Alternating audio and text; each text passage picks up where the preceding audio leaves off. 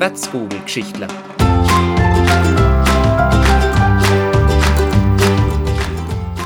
Von und mit eurem Adrian Rossner aus Zell.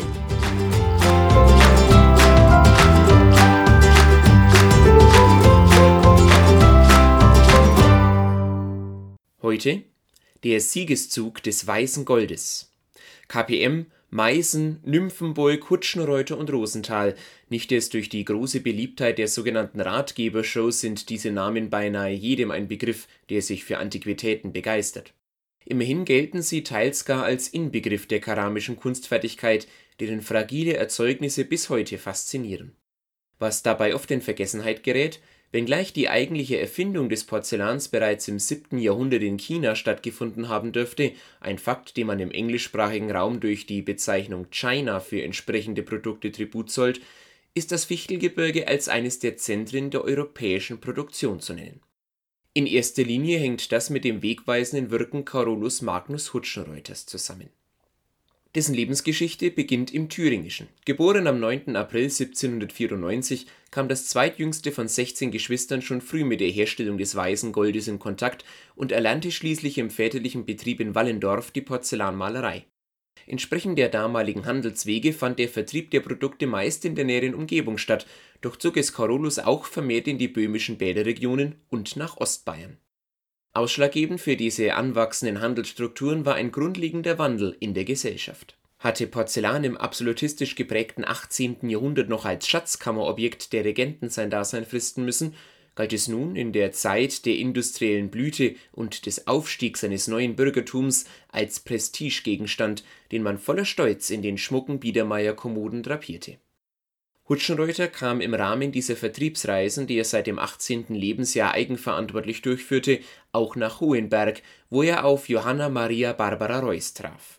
Eine Bekanntschaft, die seinen weiteren Lebensweg privat wie auch beruflich entscheidend beeinflusste. Mit ihr ließ er sich 1814 in Hohenberg nieder und begann damit weiße Importware in einer kleinen Werkstatt kunstvoll zu veredeln nach der Hochzeit im Jahr 1816 begab er sich, so jedenfalls berichtete er es selbst, eines Tages zusammen mit seinem Schwiegervater, der als Förster recht gut mit der Umgebung vertraut war, auf eine Wanderschaft, die die beiden zu einem Vorkommen weißen Leimens führte. Schnell erkannte Hutschenreuter darin eben jenes Kaolin, das den Brand weißen Porzellans ermöglichte.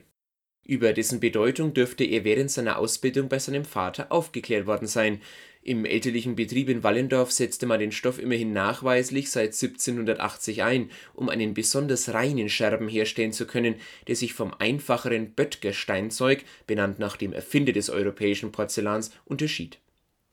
Postwendend entwickelte Hutschenreuter daraufhin den Plan, eine eigene Produktionsstätte einzurichten, doch wurde einem entsprechenden Gesuch von der Regierung eine Abfuhr erteilt Insbesondere mit Blick auf die Manufaktur in Nymphenburg fürchtete man einen ungesunden Wettbewerb, der am Ende dazu führen könnte, das Monopol der kurfürstlichen Produktionsstätte zu brechen.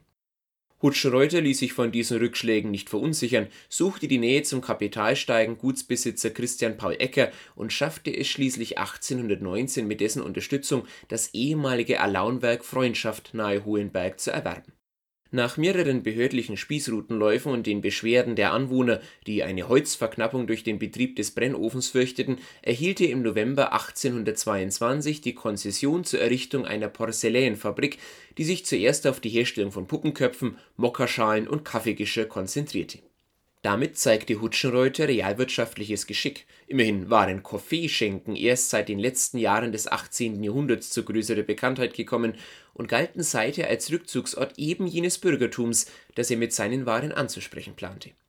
Die Produkte waren demnach exakt dem Zeitgeschmack nachempfunden, was ihm schnell einen Vorteil gegenüber den alteingesessenen Herstellern verschaffte Trotz dieser grundsätzlich richtigen Entscheidung blieb der Erfolg anfangs aus. Der Absatz ins Ausland stockte und die insgesamt nur zehn Mitarbeiter fertigten lediglich 80 Zentner Ware pro Jahr. Anders als seine Konkurrenten, die postwendend das baldige Ende prophezeiten, ließ sich Hutschenreuter von diesen Zahlen jedoch nicht beirren, und wenngleich ein Gesuch bei der Regierung um finanzielle Unterstützung abgelehnt wurde, investierte er kräftig in den Ausbau seiner Anlagen an der Eger installierte er eine wassergetriebene Massemühle und schaffte zusätzlich einen zweiten Brennofen an. Immense Ausgaben, um seinen unrentablen Betrieb doch noch zu retten. Was niemand für möglich hielt, es klappte. Bis schließlich 1838 wurde die Firma saniert, die Mitarbeiterzahlen stiegen auf 80 bis 90 Personen, die Produktion näherte sich der Marke von 450 Zentnern Ware pro Jahr. Bei all jenen Erfolgen vergaß Hutschenreuter, dem selbst erst spät die entsprechende Würdigung seiner Verdienste zukam, jedoch nie die Probleme seiner Angestellten, für die er schon 1837 eine Betriebskrankenkasse eingerichtet hatte am 10. November 1845 starb der Umtriebige an einer Brustentzündung.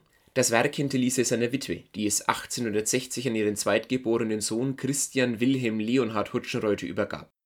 Gleichzeitig nahm die Bekanntheit des Sortiments, das mittlerweile beinahe alle möglichen Produkte aus Porzellan umfasste, stetig zu. Die Arbeiterschaft wuchs auf schließlich 400 Personen und der Siegeszug des Weißen Goldes hatte endgültig begonnen bis in die 1920er Jahre hinein galt es unzweifelhaft als Statussymbol ersten Ranges und wurde in unzähligen Formen wie Variationen auf den Markt gebracht. Doch begann dieser Boom ab der Mitte des 20. Jahrhunderts langsam abzuflauen, nachdem sich die Formensprache in der Kunst gewandelt hatte. Gropius Bauhaus und andere wegweisende Denker hatten sie der Nutzbarkeit unterworfen, nicht mehr blendender Pomp und goldkaschierte Dekadenz sollten im Fokus stehen, sondern die schlichte Eleganz, an die sich auch das Porzellan anzupassen hatte einer, der diesen Wandel par excellence für sein eigenes Unternehmen zu nutzen verstand, war Philipp Rosenthal. 1950 trat er als Leiter der Designabteilung in die Fabrik seines Vaters ein und arbeitete sich innerhalb von knapp acht Jahren zum Vorsitzenden des Vorstands empor. Mit ihm begann die dritte Blüte des Weißen Goldes, das nun jedoch nicht mehr als eine Art von Herrschaftssymbol der absolutistischen Monarchen oder als Aushängeschild eines aufstrebenden Bürgertums galt, sondern schlicht als Ausdruck der künstlerischen Moderne durch die Einführung der Studio-Line gelang ihm das, was viele Firmen bis heute ihren Kunden ans Herz legen: eine Fokussierung nicht allein auf das Produkt, sondern auf ein damit einhergehendes Lebensgefühl, das durch die Zusammenarbeit mit namhaften Künstlern wie Wagenfeld, Loewy oder Wienblatt als Ausdruck einer ganz eigenen Zeitstellung dienen kann bis heute existieren die Firmen Hutschenreuter und Rosenthal und legen damit Zeugnis ab über die Bedeutung unserer Region in der Geschichte des europäischen Porzellans. Durch den Vordenker Carolus Magnus Hutschenreuter, der sich auch durch vermehrte Rückschläge nicht von seinem Weg abbringen ließ, und durch Philipp Rosenthal, der durch sein Denken in neuen Bahnen die Renaissance des Weißen Goldes einleitete und damit wie kein zweiter an dessen Anziehungskraft durch Eleganz und Kunsthandwerk mitwirkte, wird seine Entwicklung bis heute maßgeblich beeinflusst